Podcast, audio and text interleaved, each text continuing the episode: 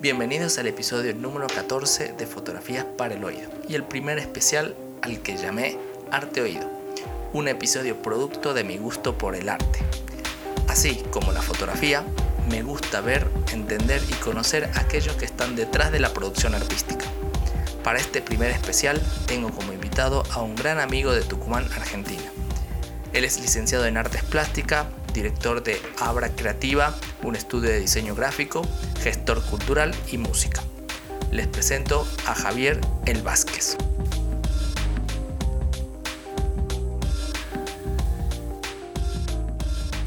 Muy buenos días Javier, eh, muchas gracias por aceptarme esta entrevista. Quisiera que me contaras de, de vos, de tu trabajo y conocer sobre, sobre todo el tema de cómo ser un artista productivo desde tu punto de vista como gestor, gestor cultural, como artista eh, y como un gran productor eh, en Tucumán.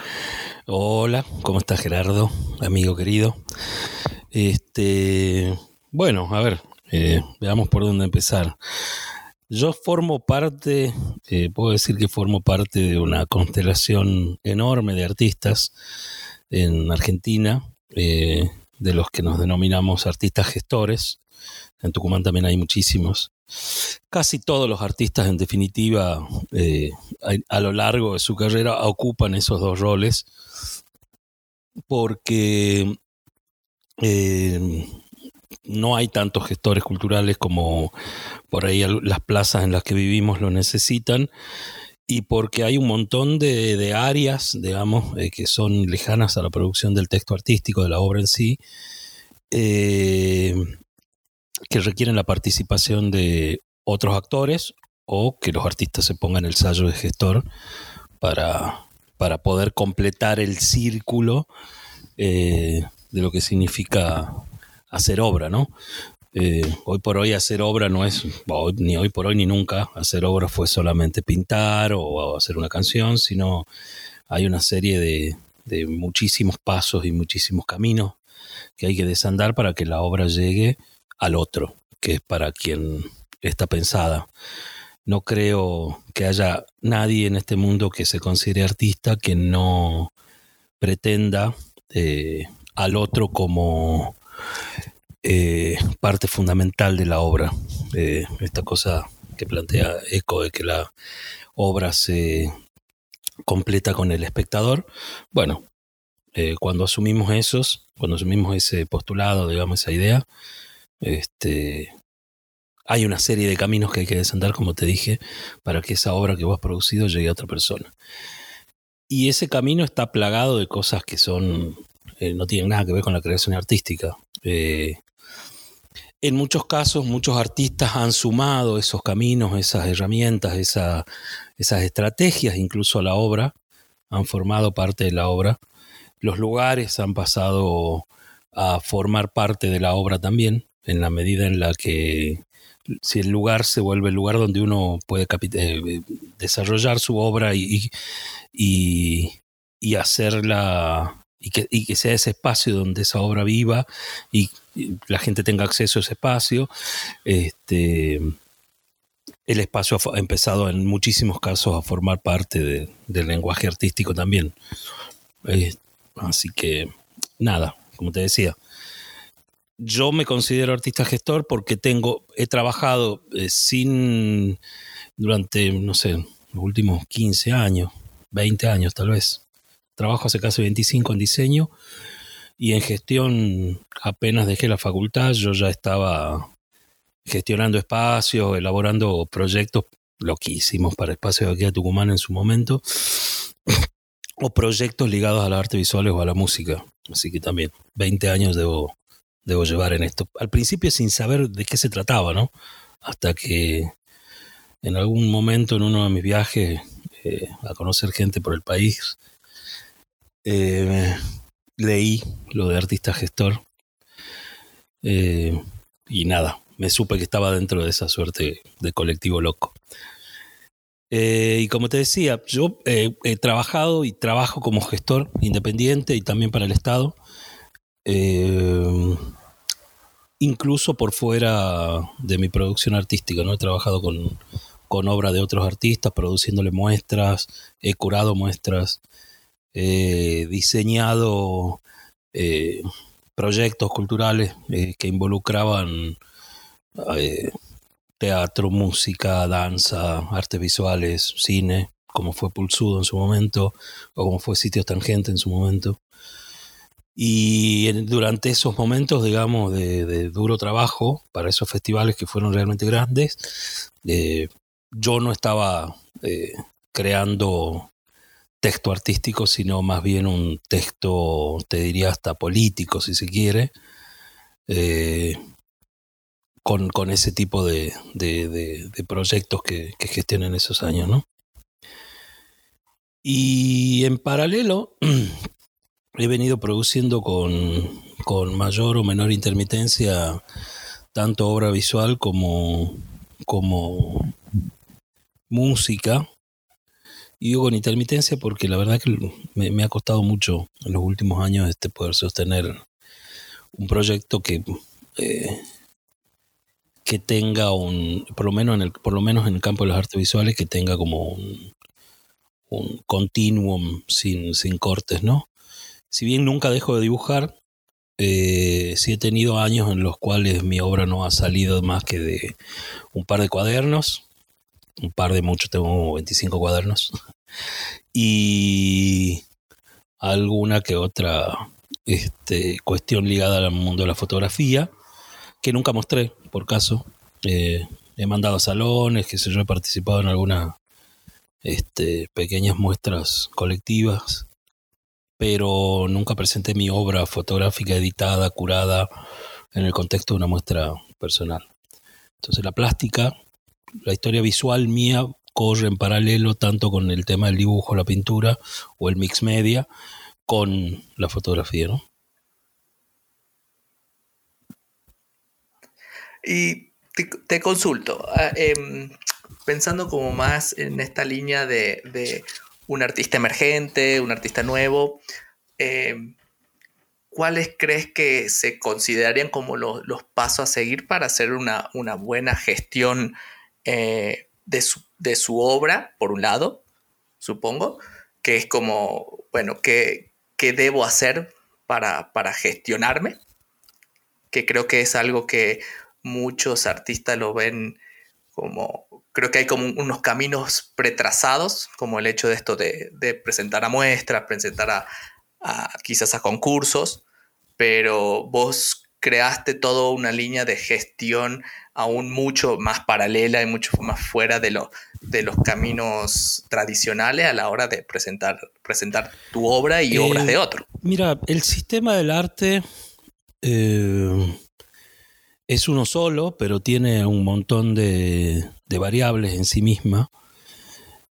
Y el sistema del arte presenta como una suerte de. como despliega su, su oferta de posibilidades de cómo podrías vos vivir de tu producción artística eh, de mayor o con, mayor intensidad o menor intensidad. Este, pero el, sistema mismo te, propone una serie de estrategias o una serie de caminos a desarrollar, ¿no?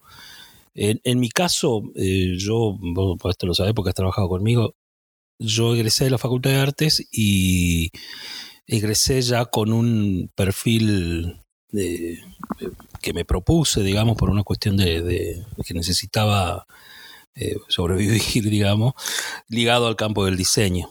Eh, al día de hoy sigo diseñando y es una de las, este, diseño gráfico, y es una de las eh, disciplinas con las cuales me sustento.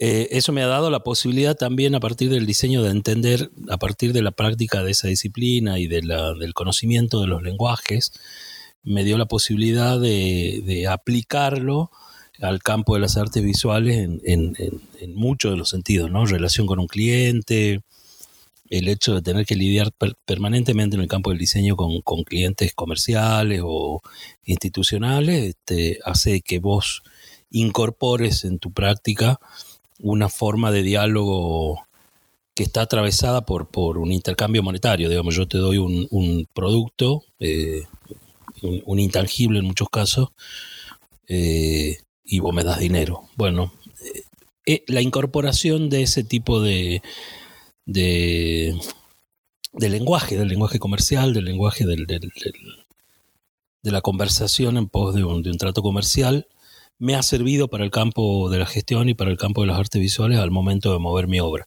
Yo creo que básicamente, yendo a tu pregunta primera, es lo que un artista emergente tiene, en donde tiene que poner eh, su foco, es eh, básicamente en conocerse, conocer su obra y ver eh, reflexionar sobre su obra y reflexionar eh, cuál es el vínculo que puede llegar a tener esa obra con algún sector de la comunidad en la que vive. Eh, a partir de ahí tenés, bueno, pues varias herramientas, digamos, varios caminos para tomar.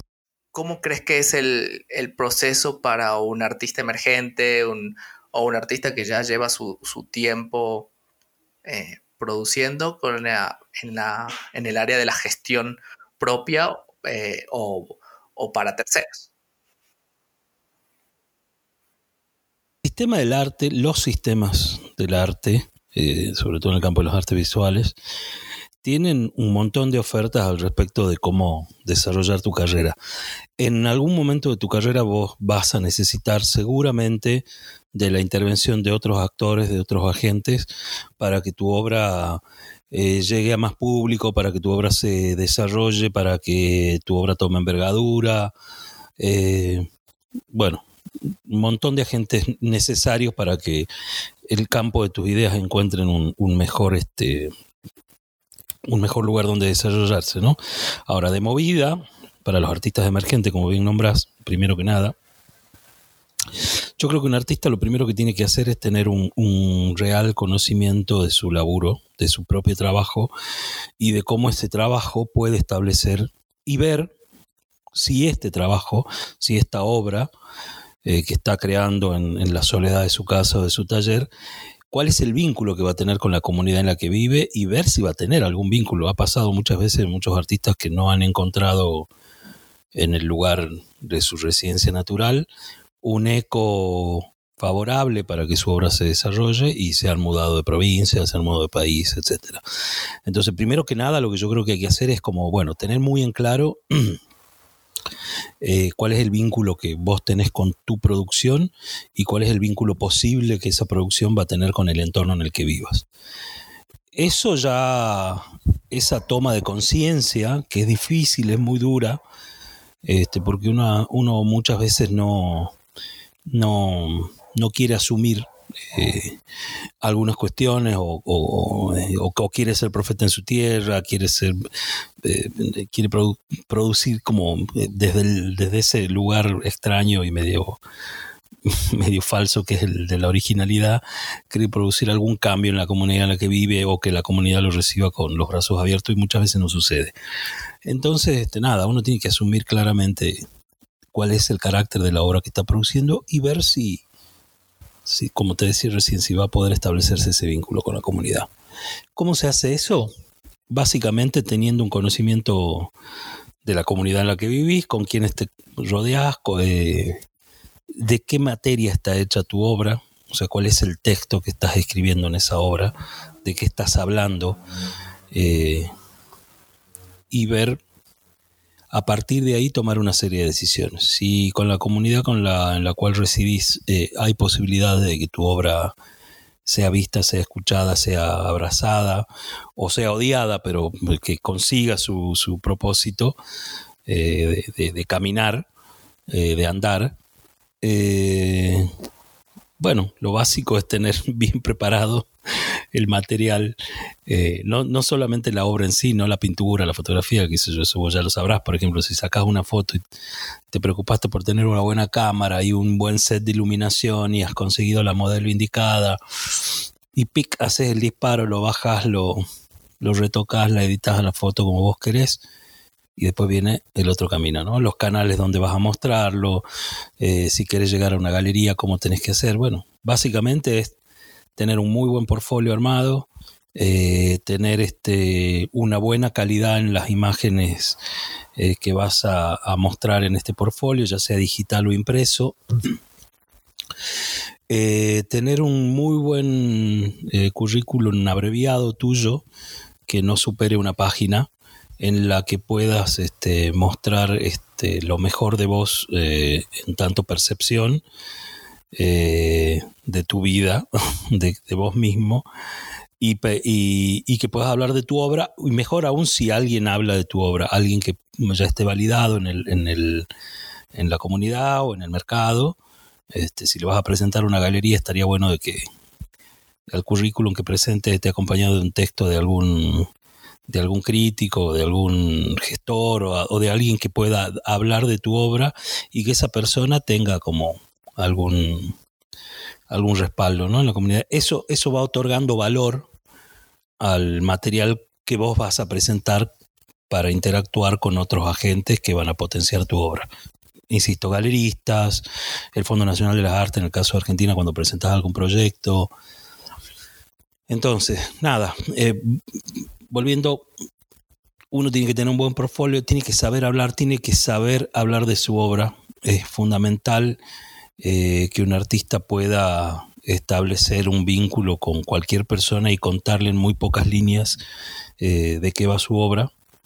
Eh, por más compleja que esta pareciera ser, uno la, si uno la conoce y, ha transitado mucho tiempo en el desarrollo de la obra, tiene que saber explicarlo rápidamente, digamos, de qué va, ¿no? Y eso tiene que estar volcado o en la carpeta que vas a presentar o lo tenés que tener muy incorporado al momento de, tener una conversación con alguien que pueda llegar a estar interesado en el trabajo tuyo. Eso es lo básico. Lo básico es, es como una, una, presentación, una cara, tener la cara como bien despierta. Y si asumiste algún personaje, porque hay un montón de artistas que asumen personajes este, asumen personajes este, para desarrollar su imagen, bueno, también tenerlo cuidado, bien presentado, en, ya sea en video, en foto, en lo que vos, en el, en el, en el objeto que quieras para poder después que te sirva como, como elemento de, conversación con otro, ¿no? Eh, ¿Por qué pongo especial, por qué hago especial hincapié en lo que significa la obra? En hablar de tu obra, porque llegado el caso, si vas a tener una obra de envergadura en la que vas a necesitar que trabaje más gente junto a vos en ella, eh, vas a trabajar por ahí con gente que no viene del campo del cual vos trabajas, de las artes visuales. Entonces vas a trabajar con carpinteros, con un herrero, con y tenés que tener la, la, capacidad para hacerle entender a otra persona que no tiene nada que ver con tu mundo de qué va la cosa. No solamente en lo técnico, sino también en lo conceptual, ¿no? Eh, para que logres una mejor interacción con el equipo con el cual vas a trabajar. Entonces es fundamental que uno sepa qué está haciendo y que sepa transmitir eso que está haciendo en palabras más allá de la obra. El artista que viene y te dice, no, yo no hablo de mi obra, eh, todo lo que tengo para decir es lo que está pintado, eh, ya no, eh, no, no, no funciona en este mundo en el que vivimos. No se forma parte de la modernidad. claro. Te, hago, un paréntesis ahí porque estoy como como construyendo las partes que, con los que me estás hablando. Entonces yo veo como que por un lado está eh, la construcción personal sobre, la, sobre tu obra, sobre cómo, eh, cómo eh, ves tu obra en el entorno en el que uno, que uno convive. por el otro lado, que es lo que me estás, me estás comentando ahora, es como, bueno, cómo esa obra se tiene que presentar o sea, cómo presentarla de la mejor manera y la forma más eh, clara para que, para que sea eh, interpretada, eh, montada y, estructurada para que cumpla los objetivos que, inicialmente te planteaste. Y por el otro, algo que, hablábamos al principio es el tema de, de, bueno, de la gestión en sí con, estos agentes eh, externos que son los que te ayudan a mostrar esta obra. Entonces ahí me surgió la pregunta como, ¿cuáles crees que sean esas herramientas que un artista necesita desarrollar por fuera de su, de su trabajo, de su, expertise de, artista como pintor, fotografía, lo que sea, para poder gestionarse eh, frente a este mundo, este mundo artístico, porque entiendo que ahora no, ya no es solo las, las galerías o las, o las muestras físicas, sino que ya están surgiendo otros, otros medios de, y otras formas de, exponerse, ¿no?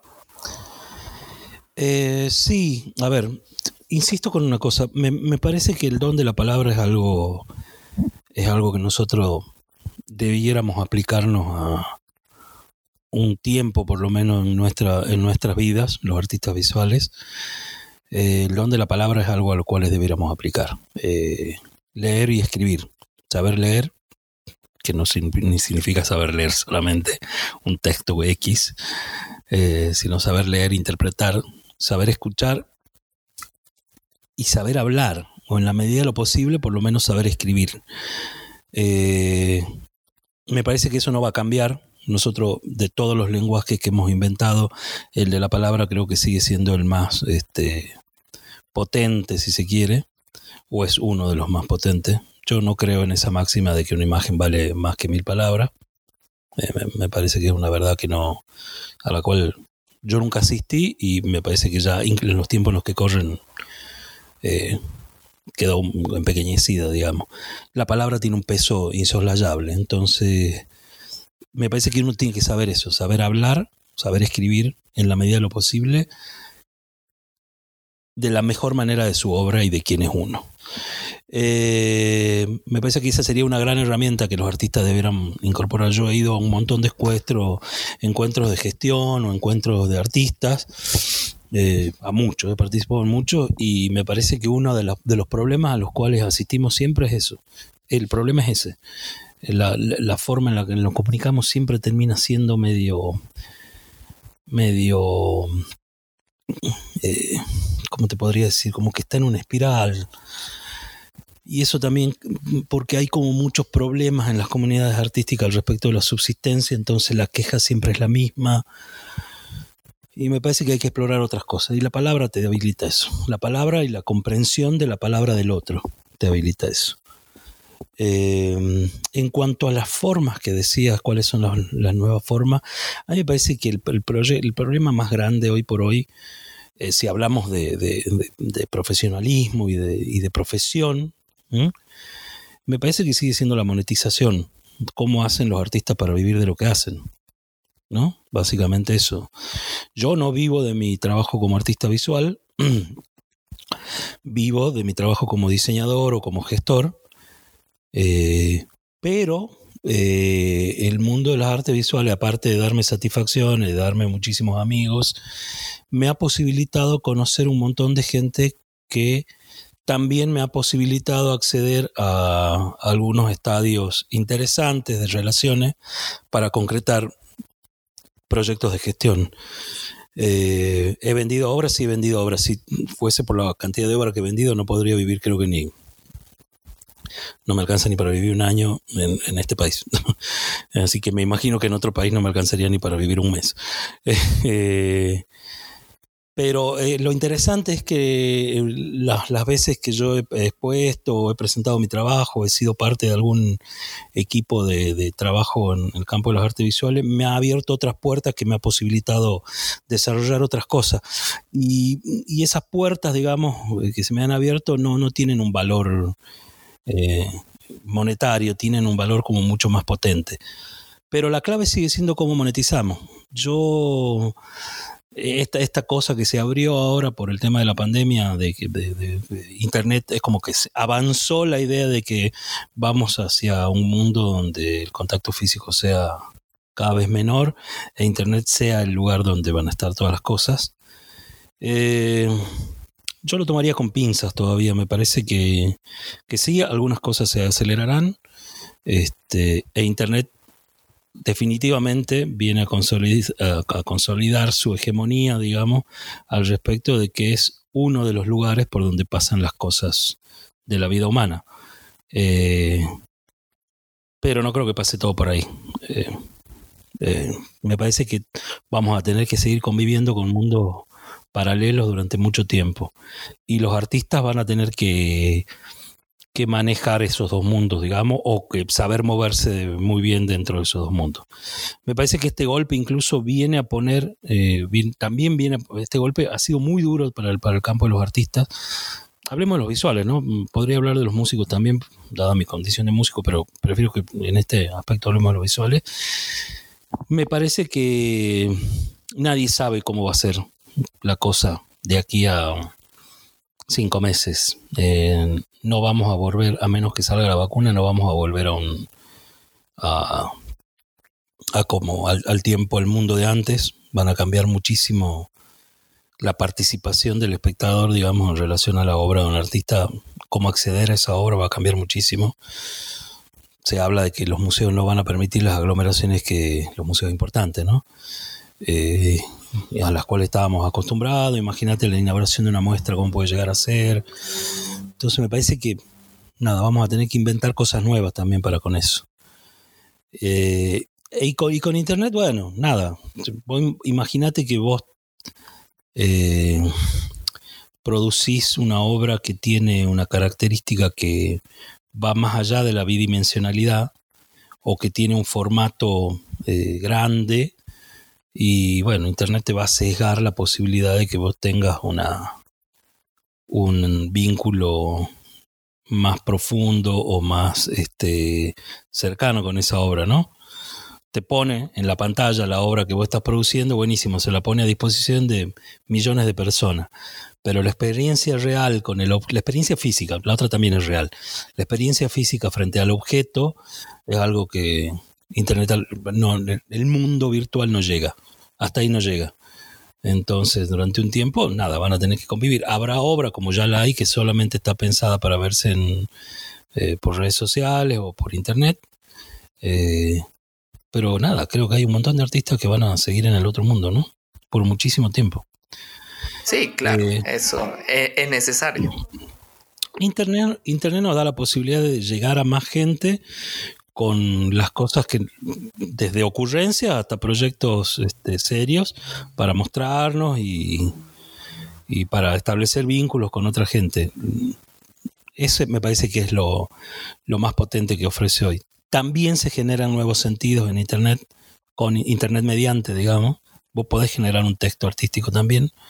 Ya hay millones de ejemplos y desde hace muchos años que eso está pasando. Este, lo cual nos pone ahora en situación de darle más bola incluso ¿no? a los artistas. Yo, por ejemplo, sin ir más lejos, no tengo mi página montada. La tengo diseñada, todo, pero no la tengo montada porque no he terminado de hacer la catalogación de obras que voy a subir y recortar y poner. ¿Me explico? Entonces, un artista, entre otras cosas, hoy lo que necesita, y conozco el caso de millones de artistas, muchísimos de Argentina, de que han diseñado su página, te digo porque las diseñé yo incluso, eh, debo haber diseñado 10 páginas por lo menos de 10 sitios de artistas que nunca más jamás la actualizaron desde el momento en el que yo se la entregué. Sí, sí, yo debo conocer unas cinco de esas que, que, quedan ahí navegando Pero, solas, pobre, con obra vieja, que ya no Claro, o sea, a mí, a mí sí. Eh, bueno, nosotros hemos, trabajado, hemos todo he trabajado mucho, mucho con vos y, de hecho mucha parte de la, de la forma de, de justamente de cómo presentar eh, mi trabajo en su momento viene de, de inspirado de tu, de tu forma de trabajo, pero a mí sí me llama mucho la atención eso, como que un artista, eh, los artistas, por lo menos en Argentina o en Tucumán, estaban más enfocados en mostrar su obra localmente, aunque obviamente si estamos hablando ya de a nivel de experiencia, que es lo que comentabas, este, eh, no se puede a nivel digital, pero muchas veces eso, quedan, siguen produciendo, pero no tienen su versión digital como para decir, bueno, ok, seguimos como su trazabilidad de las cosas que viene produciendo eh, y no perdemos de la parte importante que es la experiencia física, pero eh, se sabe, se sabe del, artista. Entonces, eso, eso siempre me llamó un poco la atención, eh, no, no, no estar pendiente de esa, de esa área. No sé si es por una cuestión mía, pero eh, A mí me parece que en este momento serviría mucho y ayudaría mucho a esas artistas a poder este, mostrarse más, ¿no? Sí, sí, sí, sí, sin duda. Bueno, ahí está. ¿eh? La capacidad de vínculo de los artistas eh, visuales, por lo general, se reduce casi siempre o en primera instancia a los entornos con los cuales empatizan, ¿no? O sea, este artista forma parte de, este, egresó de este taller, fue a esta facultad y tenía su grupo de amigos con los cuales crean y discuten y tienen afinidades muy cercanas eh, al respecto de, nada, de amistad por un lado y por otro lado construcción de, sentido, digamos, de pensamientos, pensamos más o menos lo mismo sobre esto, nos interesan las mismas cosas. Bueno, con esta gente después yo me muevo, voy a las galerías, me voy a las obras, me, pongo en pedo en, la inauguración de una muestra. Y, un día se nos ocurrió que podemos alquilar una casa y pongamos un espacio nosotros. Eso es como algo muy normal en Tucumán. Eh, de hecho, la mayoría de los espacios este, eh, de gestión independiente se formaron así, eh, con un grupo mínimo de tres amigos por lo menos, este, que más o menos tenían las mismas afinidades y empezaron sin sin saber mucho de lo que significa gestionar un espacio y fueron aprendiendo sobre la marcha. A casi todos les ha pasado lo mismo. Y ahí tuvieron que cumplir una diversidad de roles que no tenían pensado cubrir al momento de, abrir el lugar, ¿no? O sea, desde montajista, eh, personal de limpieza, electricista, eh, carpintero, eh, albañil, atender la barra porque con algo cuando hace las inauguraciones vendías o sea, las finanzas como básico. Claro, alguien que se ocupe de las finanzas. Che, ¿quién es el que mejor maneja los números? Yo, bueno, vos, vas a ser el que maneja los números porque sos el más abocado, el más obsesivo, no sé. Eh, empezás a, cubrir esos roles, ¿no? Bueno, a mí lo que me parece que nosotros ya estábamos después de varios años, de muchísimos años, te diría casi 20 también años de experiencias de espacios independientes, estamos en condiciones ya de superar esas metodologías pero lamentablemente todavía no lo hacemos. Entonces yo veo que se siguen repitiendo los mismos errores.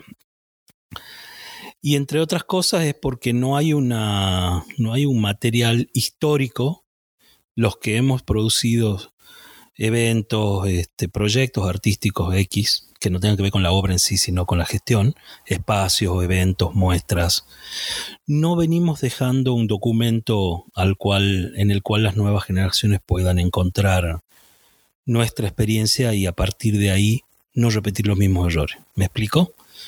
No hay como una, un material histórico o documental que dé cuenta, eh, por ejemplo, del trabajo de los chicos de Rusia, por ejemplo, que fue un trabajo hermosísimo de casi 10 años de duración. Si, si no, te diría que fueron más de 10, 10 seguro, eh, de Casa Rusia en su momento y para saber qué pasó en Casa Rusia, vos tenés que comunicarte con alguno de ellos y tomar un café o pedirle, no sé, charlar, digamos.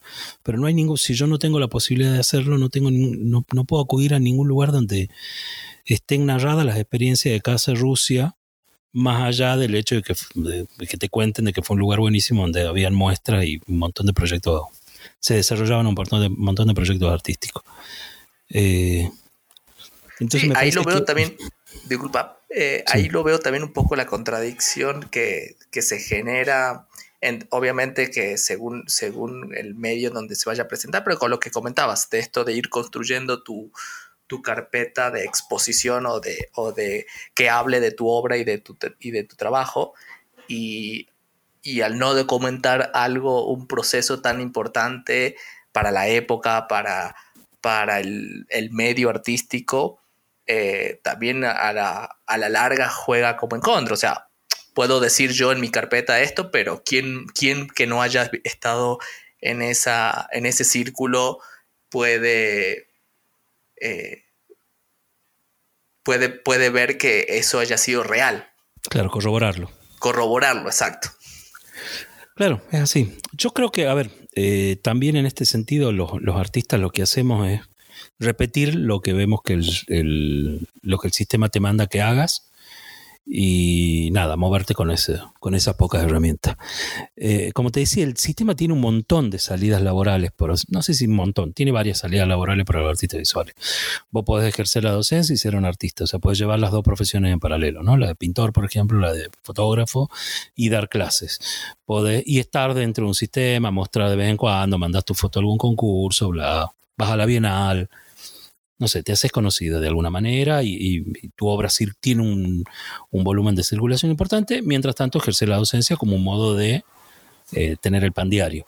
Eh, la otra es la dedicarte exclusivamente a la producción de obra y buscar los canales de venta que serían galerías, eh, no sé, conectarte con arquitectos, con diseñadores de interiores, que te ayuden a potenciar tu obra que pueda, fotógrafo visual que pueda ser este, parte de algunas colecciones o al menos estar en living de alguien que tenga eh, plata y gana de tener una obra colgada en su living que no sea una reproducción espantosa de una lámina comprada en una casa de decoración. Eh, la otra, puedes estar plenamente durante mucho tiempo participando, viviendo de becas, clínicas, residencias. Eso pasó muchísimo en los últimos 20, 15 años por lo menos. Hubo una época en la que estaba muy de moda. Eh, la forma de hacer circular la obra era participando en clínicas de arte o en residencias. Cuanta más residencias participaba, menos necesidad tenías, menos te daba cuenta de que eras pobre y de que no tenías plata porque te la pasabas de provincia en provincia eh, aplicando a, becas, digamos, te la pasabas aplicando a becas para ver si estabas en residencia de un mes en Córdoba, un mes en la residencia de curador en Santa Fe y así. Y bueno. Un artista nómada un artista nómada que va produciendo obra y sentido. A mí me parecen hermosas las, las, residencias en ese sentido.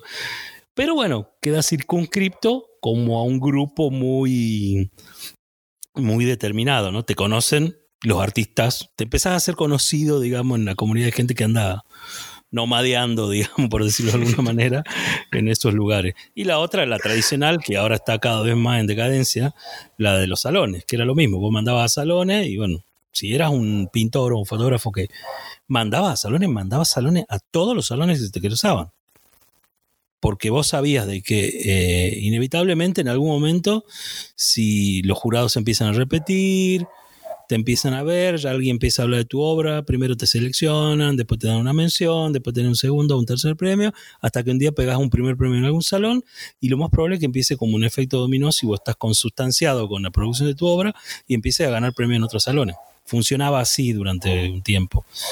Este, esos son como los caminos ¿no? de profesionalización que te ofrece el sistema. No hay mucho más, habrá dos o tres más. Eh, puedes trabajar del diseño, qué sé yo. Conozco, tengo un amigo que, por ejemplo, pintan, dibujan muy bien y están hoy por hoy elaborando murales en casa de fin de semana o en la casa de gente que se copa con la obra y le compran un dibujo y de repente quieren un mural en la zona donde está la pileta. Buenísimo, van y pintan murales. Em, y en esa... sí, sí. Sí, sí, eh, una, hay como un agregado. Y por, eh, de alguna razón, no sé si es, si todavía es válido, pero yo sentí en Tucumán como que el, el hecho de autogestionar la comercialización de tu obra estaba como medio mal visto. No sé si es así. Creo que mm, me parece que se debería ser el punto inicial básico para, para eso, ¿no? Sí, lo que pasa es que, a ver, cuando nosotros hablamos de artistas, de gestión y de herramientas y todo, habíamos omitido en nuestra, nuestra conversación recién el concepto de escena. ¿Qué es una escena? Una escena es este, un montón de artistas que pintan o producen obra eh, buenísima no, eso es un montón de artistas del lugar que producen obra buenísima.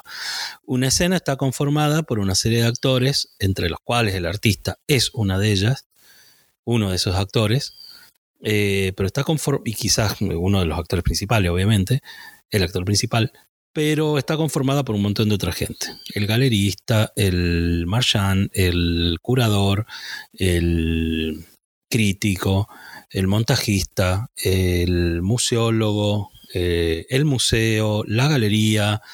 Eh, no sé si me explico.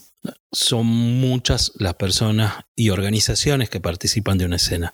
El problema que tenemos nosotros en lugares como Tucumán es que esa escena está rota. Está más que rota, te diría que está incompleta. Eh, al respecto de la, de la venta, por ejemplo, ¿por qué tienen problemas los artistas en vender su obra? Porque no saben qué es lo que vale.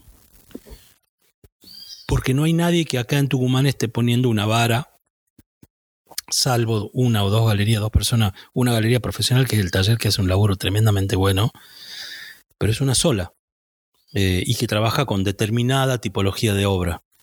Eh, bueno, saca, esa, saca ese ejemplo que es maravilloso y sobre todo para la gente con labor, que labura con esa galería. Este, saca ese ejemplo y te das con que no hay, no hay nadie que te esté ayudando a pensar eh, le esté ayudando a pensar a los artistas o que ponga un cuadro de situación como para que los artistas digan, bueno, este trabajo sale tanto. Nosotros no sabemos cuánto vale nuestro trabajo porque, entre otras cosas, no mensuramos los tiempos de ejecución de nuestro trabajo. Porque creemos que además eso no tiene valor. O sea, no, no sabemos ponerle precio a eso, valor a eso. Entendemos que tiene valor, pero no sabemos ponerle precio. Este, es más fácil, digamos, para un montón de artistas resignar parte del tiempo de producción de obra y meterse en el sistema profesional de laburo X, por ejemplo, de la docencia, donde vos sabés que por hora cátedra se te paga determinada cantidad de, dinero. ¿Me explico? Entonces, los artistas no mensuran sus tiempos de producción. Yo no sé cómo sería hacerlo. Eh, tengo ideas, porque trasladaría mi experiencia como diseñador a ese campo. Decir, bueno, yo trabajo por día X cantidad de horas, me fijo, soy un profesional, tengo 20 años en la profesión, yo como profesional del diseño, por hora de trabajo cobro medianamente entre este y este valor. Bueno, no estaría mal que yo aplique esa lógica al campo de las artes visuales y que empiece a medir mi producción en el campo de las artes visuales como si la mido en el campo del diseño. ¿Me explico? No estaría mal que algún artista que trabaja mucho en el campo de la docencia y, y dedica parte de su tiempo, el resto de su tiempo productivo a producir obra, que mensure el valor de la obra que, está elaborando a partir de lo que le cuestan todos los productos que necesita para desarrollarla, por un lado, una parte, de, un coeficiente más, un número más del, valor de su obra, y lo que le pagan por hacer su trabajo de, en, el otro trabajo en el que está, ¿entendés? Pero los artistas son reacios a hacer eso, no, no, no, no hacen ese tipo de, de traslaciones este, comúnmente.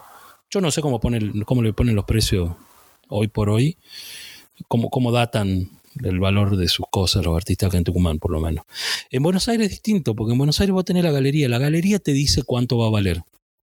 Porque el galerista sabe a cuánto lo puede vender.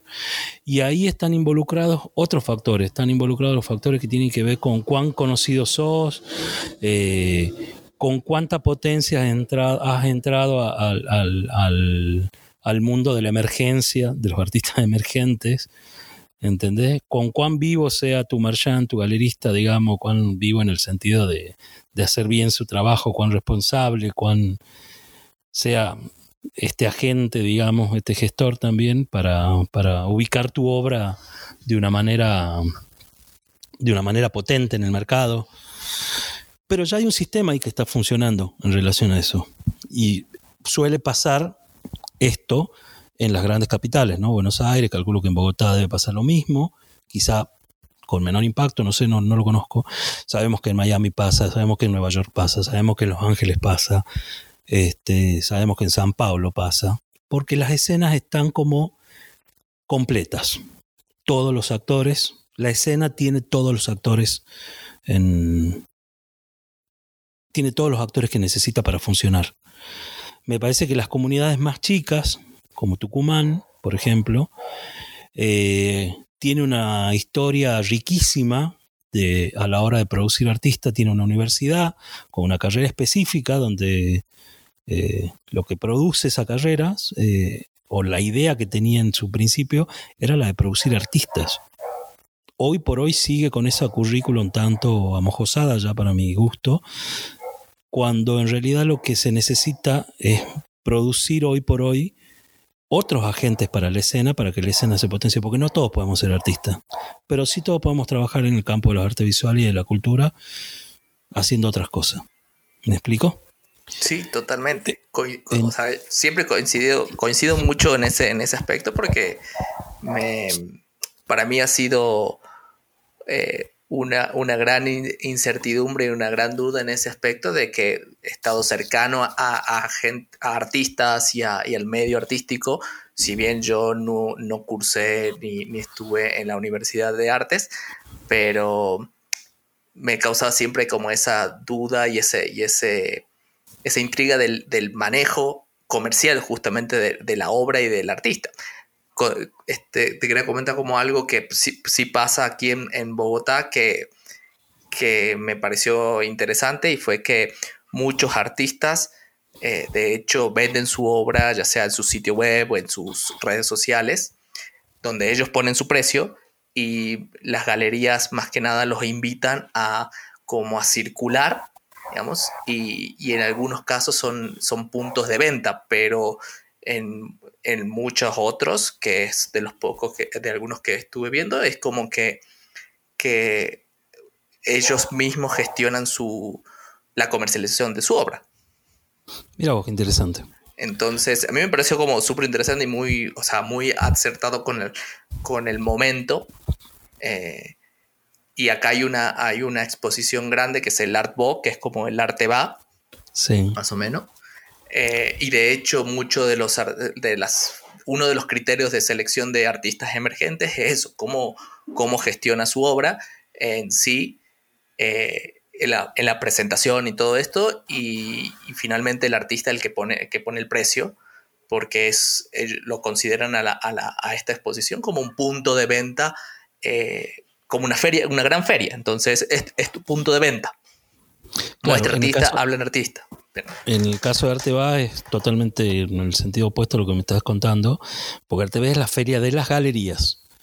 O sea, hay alguien que se le ocurrió invitar a todas las galerías de Buenos Aires, ahora ya están sumando a galerías del país desde hace años, eh, previo pago del stand, obviamente, a que vendan las obras de sus artistas. Las galerías son las que cumplen ese rol. Los artistas no ponen precio por lo general a su obra, salvo artistas consagrados que ya tienen eh, como un mecanismo para poder, poder este, eh, valorar, cotizar su, trabajo. ¿no?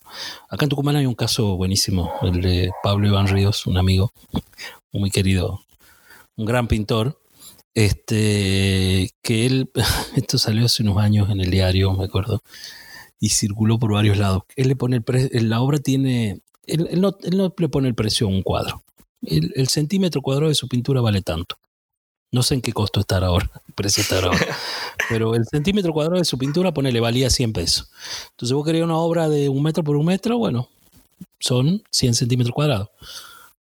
O sea, multiplica 100 pesos por 100 centímetros cuadrados, eso es lo que vale el cuadro. No importa si el cuadro, cuál sea el carácter del cuadro, no importa nada, lo que importa es el precio del centímetro cuadrado. este, iba bastante bien, digamos, un tipo, uno de los tipos que vende obra aquí en Tucumán.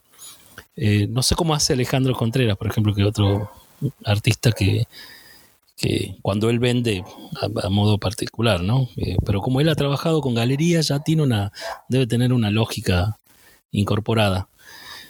Pero insisto, estamos como tanteando casi siempre, sobre todo los artistas más jóvenes. Nosotros ya tenemos nuestros años en el medio y alguna vuelta le encontrar. Pero no hay un sistema, justamente no se sistematizan todas las cosas porque la escena está con faltantes. Entonces, este, nada. Yo lo que creo que un artista emergente. ¿Quién, tiene que construir esas partes que faltan? O sea, ¿por dónde tienen que surgir para que eso para que empiece a construir el círculo como tiene que ser? Yo, a ver, una, el tiempo. Eh, dos, yo creo que nace de un mix de intereses eh, que tiene que nacer de un, de un, de un, de un mix de intereses de que conforman las comunidades. O sea, tiene que haber alguien en el Estado pensando algo para para tus comunidades de artistas, para las comunidades artísticas. El ente, en el caso de acá, el ente de cultura debiera estar analizando, debiera tener gente a la altura, intelectuales y gestores y productores que estén pensando cómo desarrollar una escena para, para potenciar a Tucumán como, como un lugar este, importante dentro del mapeo de las artes visuales, que lo tiene, pero lo tiene ganado a fuerza del trabajo de los artistas, no a fuerza del trabajo del Estado. Me parece que el Estado está en retirada desde hace muchísimos años, este, no está presente, eh, más que con el salón y con el mantenimiento de un, de un, museo y nada más. Este, pero no está muy presente eh, eh, a la hora de pensar estrategias y de pensar sistemas. Quiero que quede claro eso.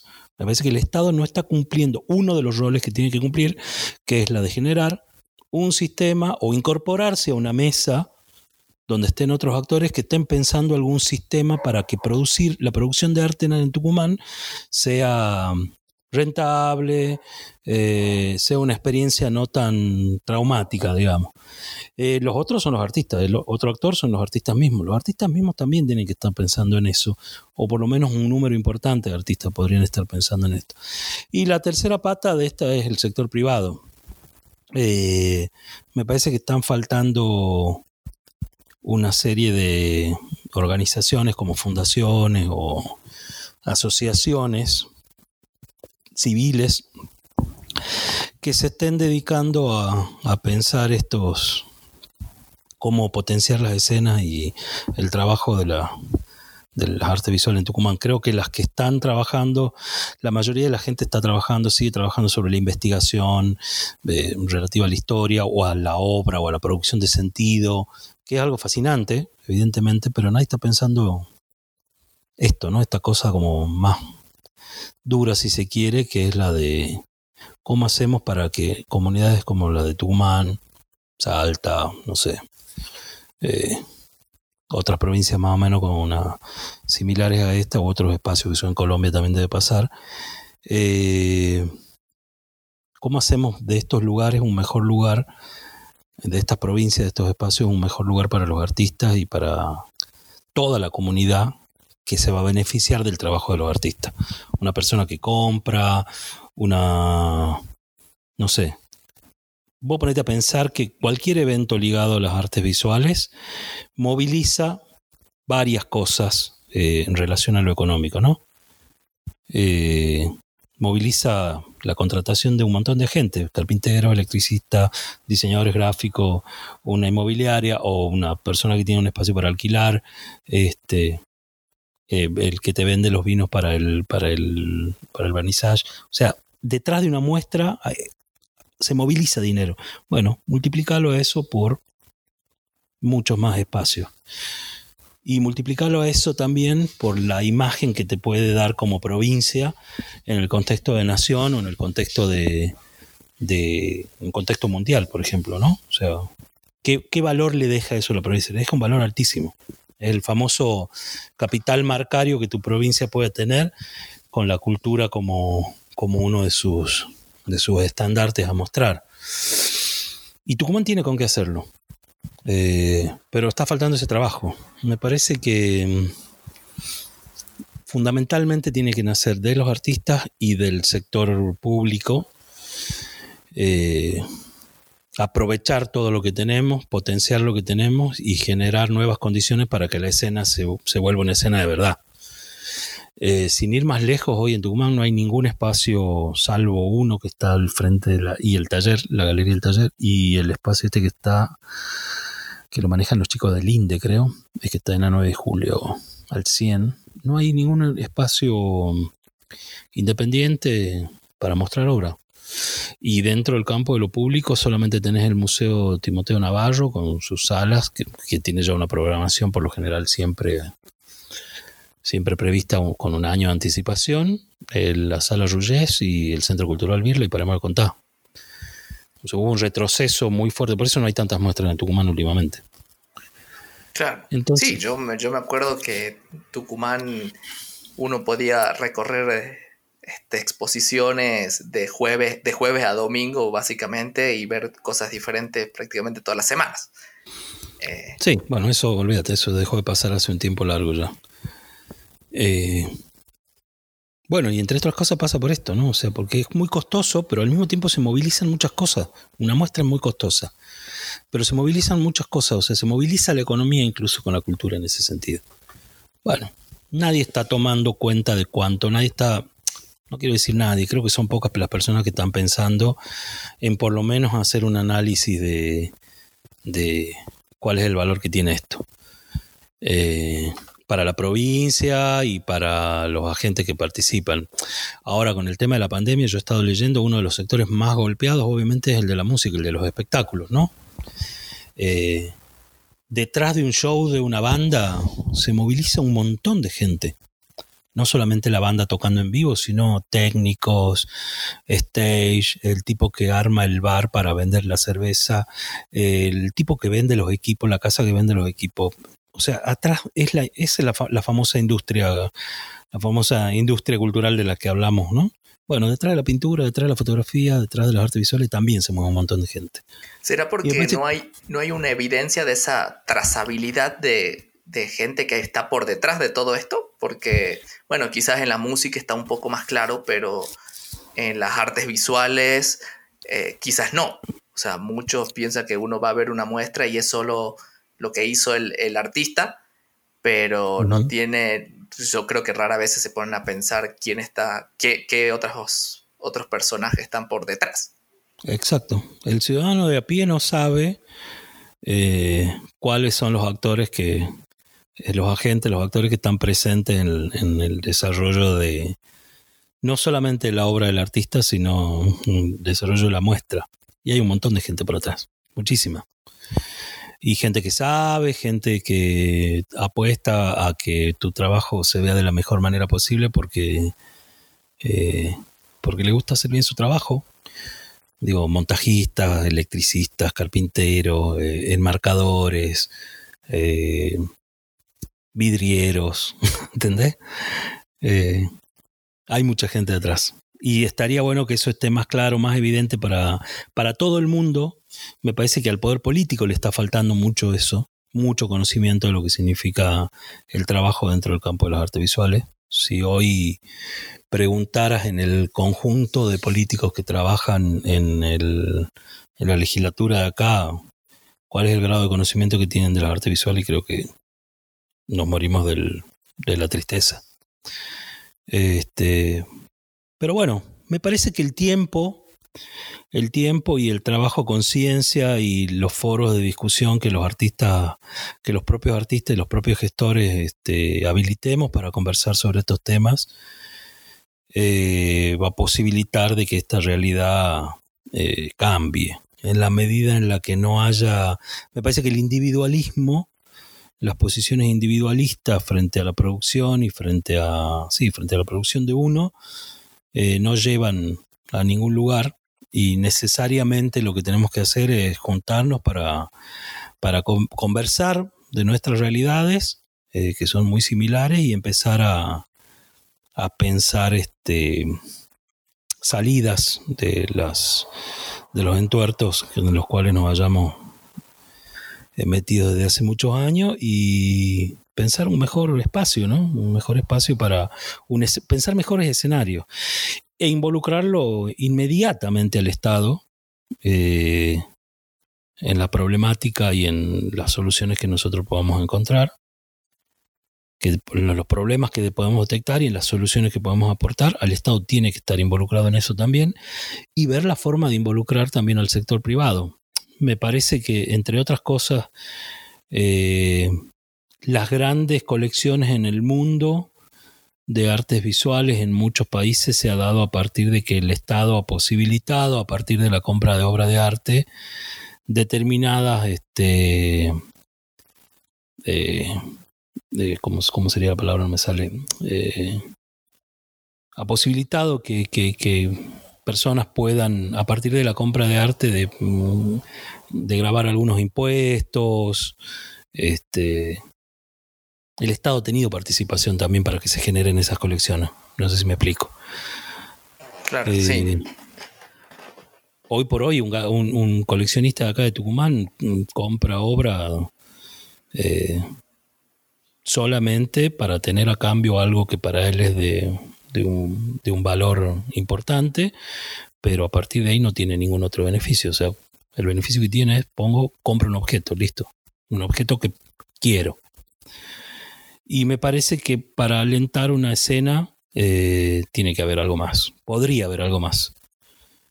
Eh, eso. Aparte de, aparte de valor cultural, ¿no? Una, cosa que en algunos foros hemos conversado también es que lamentablemente, a ver, Tucumán tiene una historia muy rica en relación a la, la presencia de la academia con la fundación de la Universidad Nacional de Tucumán en manos de Juan Veterán y tuvo un auge muy fuerte, muy importante en materia de arte musicales, de teatro, con la, creación de la Fundación del Teatro Universitario, con la creación de las orquestas, entre otras cosas también porque había una burguesía como muy ilustrada, que era descendiente de los eh, primeros este, de los grandes burgueses que vinieron a Tucumán a fundar los ingenios y la industria tucumana en general, ¿no? Y que era gente con cierto gusto, con cierta eh, gusto y por, eh, por, consumir este, las cosas que se consumían en Europa. Vos te vas a los caserones de los, de los viejos dueños de los ingenios, que se yo, aquí mismo en, el, en la Universidad de San Pablo T, y hay una en, la casa, que era el casco de la finca, hay un lugar específico, una glorieta hermosísima, para que toque una orquesta, porque todos los fines de semana se celebraban este, pequeños conciertos para este, don, don Nogués y sus amistades. Y bueno, hacía circular, este, había circulación de música a partir del interés de un tipo que tenía la plata para pagarla. Y, venían artistas de otros lugares y así se fue enriqueciendo un, poco eh, el medio en relación a la cultura. Por eso también había circulación de obra pictórica y en algún momento nuestras burguesías se embrutecieron. Eh, puede, ser una buena, puede ser una buena explicación para muchas cosas. que nuestra burguesía por lo general hoy por hoy es bastante bruta no es una burguesía consumidora de productos locales de calidad, sino más bien todo lo contrario, ¿no? Este, me parece que el consumo de arte en Tucumán o de cierta intelectualidad ha quedado eh, ligado a sectores, este, bueno, a sectores más pequeños. Y después tenés el público, a partir del arte contemporáneo, hay nuevas vinculaciones, pero que por lo general no cuentan con la participación de los burgueses, de esta burguesía medio embrutecida que tenemos hoy por hoy. Sino el arte contemporáneo dialoga con otra gente, busca otras cuestiones, pero no puede resolver el asunto de la monetización de su, de su trabajo o el mantenimiento solamente por el ejercicio de las artes, en el caso de los artistas que lo llevan adelante. Eh, entonces como muy complejo, digamos, Tucumán tiene cosas que se han roto, otras que se han vuelto a armar, otras que se han vuelto a romper. Hay muchos artistas, hay artistas de gran calidad, hay artistas tremendos, tremendos en Tucumán. me faltan dedos de todo mi ser para enumerarlos este, artistas jóvenes que, que, nada, que están, que ya tienen proyección nacional, incluso internacional. Y en la provincia pareciera que no pasa nada. un poco angustiante por ahí, pero bueno. Sí, totalmente. Y, y, de verdad es una algo que siempre, siempre he estado pensando eso, como siendo, siendo una provincia de mucha producción, de muchos artistas. Eh, por fuera eh, no parece, eh, o sea, no es como nada, no, se, no se ve. Eh, sí, acá adentro, claro, que no se ve. por dentro, por dentro se ve si estás, si formas parte, si estás ahí buscándolo, lo encontrás, pero por fuera, lamentablemente, no se ve. Sí, exacto. Pero bueno. Bueno, Javier, para terminar, me gustaría como saber y conocer eh, qué estás trabajando en, tus áreas, eh, ya sea desde la pintura, desde el diseño, desde la música, que, que, que te esté llenando en, estos, en, esta, en esta época de cuarentena? Eh, bueno, yo ahora en, este momento ha, pasado algo. A ver, yo venía trabajando con.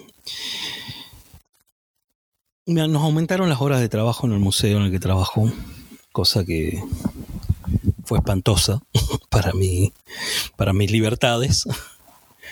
Eh, y también porque me, pone en situación de, tener que ocupar el tiempo, no solamente las cuestiones del laburo del museo, que las, resuelvo realmente de manera muy efectiva en un tiempo relativamente corto, y me puso en situación de trabajar mucho, al principio de manera inconsciente, sin ninguna búsqueda en particular, en unos pequeños cuadernos que siempre cargo conmigo.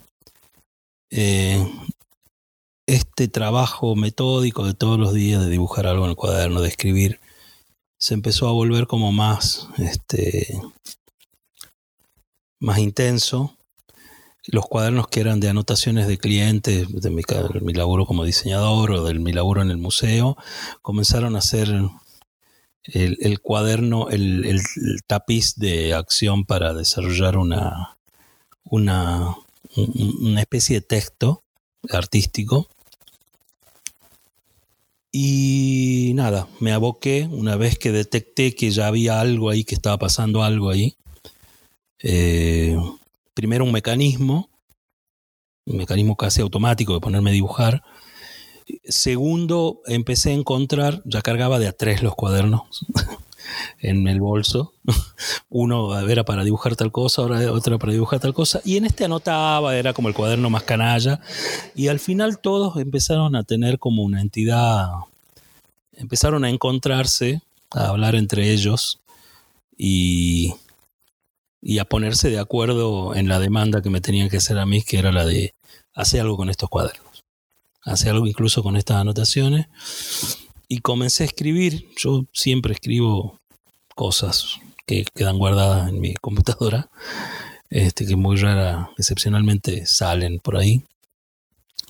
Comencé a revisar algunos escritos viejos y, comencé a escribir de una manera más metódica. Todos los días a la mañana apenas me levanto siempre, me siento, es como obligado el ejercicio de escribir algo, algunas líneas.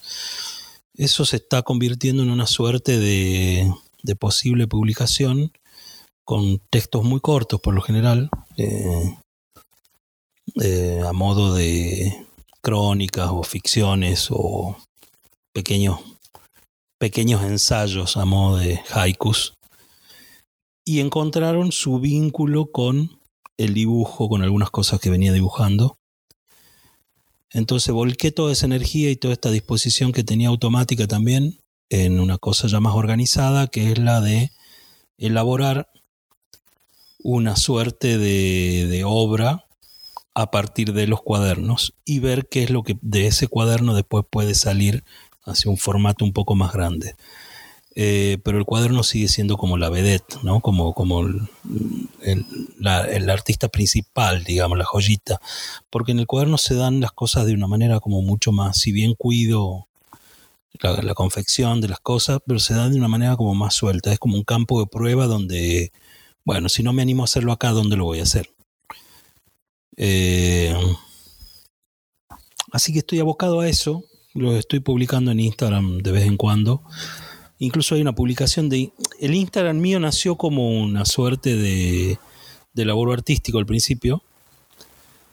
Eh, había iniciado el Instagram con la idea de solamente mostrar un trabajo fotográfico de 365 fotos, eh, donde el proceso era muy simple, era, tomaba así una captura, la editaba con, el, con algún programa que tenía instalado en el teléfono y la publicaba con un número.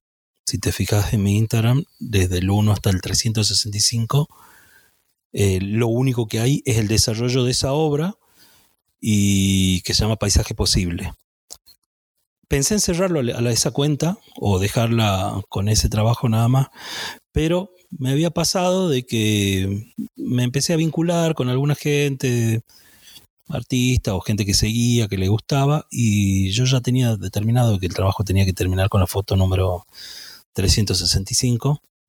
No era la idea esa que ronda en muchos artistas de una foto por día. No, no, no tiene nada que ver con eso. Es solamente el tránsito por un paisaje eh, eh, determinado o por miles de paisajes determinados, que son estas fotos. No hay fotos que he tomado en distintos lugares del país, incluso afuera, en Cuba, cuando estuve el año pasado en Cuba, el año pasado en Cuba. No, el año pasado, perdón. En Cuba, en Buenos Aires, qué sé yo. Hay por un montón de lugares. Eh, la, cuenta entró como en una zona de reposo hasta que dije, bueno, no la puedo cerrar, tenía muchos seguidores, era como una herramienta interesante para seguir mostrando cosas, pero di por finalizado el trabajo fotográfico, ese proyecto, lo presenté en un par de bienales, tuve una buena respuesta de, de parte de quienes miraron la obra, y lo imprimí, y eso puede llegar a tener un correlato en algún momento, pero no como impreso, sino me gustaría trabajarlos en pantallas. Eh, una obra muy costosa de, resolver en términos técnicos, ¿no? Eh, necesito muchas pantallas. Así que si tenés algún amigo que tenga muchas pantallas, avísame. ¿Unas 365? Por lo menos, unas 100 con unas 100 andamos. Entre laptops, celulares y monitores me puedo dar más, me puedo dar vuelta. Sí, sí yo, eh, creo, yo creo que es conseguible. Yo creo que es conseguible, sí, sí, yo totalmente creo que es conseguible. Pero bueno, eso entró como en un stand-by y empecé a publicar dibujos de un libro específico, de un cuaderno específico que tenía que en el cuaderno de los monstruos, que coincide durante esos dibujos, la ejecución de ese cuaderno, coincide con el primer año de gobierno de, del gobierno nefasto de Mauricio Macri. Este, la elaboración de estos personajes medio monstruosos, a lo Goya. Y en paralelo tenía otros cuadernos, iba elaborando otros cuadernos más. Y nada, recién ahora volví con la idea de publicar y ya nominado los cuadernos, cada cuaderno tiene su nombre y tiene una lógica, un texto del cual está hablando.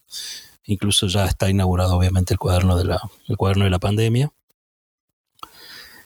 Y estoy con eso, digamos. Eh, estoy muy concentrado en eso, me gusta, me divierte, eh, me saca de quicio, me molesta. Eh, pienso que no sirve para nada. Y al otro día me levanto y veo y digo, no, está buenísimo, tengo que seguir. Y un laburo de hormiga. Y en música acabo de terminar de... Terminamos en diciembre, en noviembre en realidad, de grabar un EP con Ramiro Rodríguez, que es un amigo, que es el productor que me ha producido todas las cosas siempre, desde Nadadores, pasando por Monte y ahora en esta etapa solista. El disco, un EP de cuatro canciones, que en estos días ya va a estar subido en Spotify y en Tidal, en todos los lugares, eh, que tiene que ver un poco con el final de mi etapa eh, de producción rockera, por decirlo de alguna manera. Eh, que ya quiero que camine solo y se vaya lejos de mí esas canciones. Y haciendo música con dos pibes más, fusionando algo que siempre me interesó, que es fusionar el folclore con, con sonidos eh, más contemporáneos como rock o la electrónica. Así que en eso estoy ahora. Y con la fotografía, eh, parado en el sentido de sigo sacando fotos, me parece que el celular se ha vuelto como el medio para, para, para un tipo como yo, digamos. Eh, tengo un trabajo que sigue en camino que se llama este, dos trabajos, uno que se llama archivo fotográfico, que algunas cosas eventualmente las estoy mostrando en redes sociales, en Facebook venía, me, me cansó Facebook y lo dejé ahí, pues empecé a volcar a Instagram. Pero ahí no he mostrado tanto, ¿no? Eh, más que en las historias, viste que las historias te dan esa posibilidad de, de lo inmediato en serio, ¿no? Dura 24 horas. Sí, totalmente. Eh, eh, es, lo, divertido que uno es como que promueve, promueve a, experimentar errores conscientes, como si lo voy a hacer, porque ya sea vergüenza, mal o lo que sea, total dura 24 horas. Sí. Eh, se llama, el, laburo que te decía, se llama Según pasan los días. Eh, y es un trabajo que nació con el celular y va a morir con el celular o no va a morir nunca. Nació con en paralelo al, trabajo del paisaje posible que te había dicho, donde las fotos tenían que ser cuadradas porque era el formato para Instagram y bla, bla. Entonces estaba todo, desde la toma estaba pensado el, cuadrado como, como elemento gráfico, ¿no? según pasan los días, era justamente lo contrario, que la foto sea 16.9 apaisada y con, con, con una línea muy muy establecida desde el documentalismo, eh, desde el documentalismo, ¿no? Sea, cercano a Tillsman, algunos trabajos de Tillsman. Eh, y cuando Instagram cambió, introdujeron el concepto de las historias en, el programa, en la aplicación, digo, este, automáticamente cambié sin pensarlo, eh, todo ese trabajo comenzó a, a plantarse en términos verticales que va a traer aparejado al momento de mostrar esto, si lo muestro en algún momento, va a traer un problema aparejado, ¿entendés? Porque viste que la foto en vertical a los fotógrafos que venimos más viejos, digamos, nos jodía, digamos, era un, no, era un formato con el cual estemos muy cómodos, estábamos muy cómodos.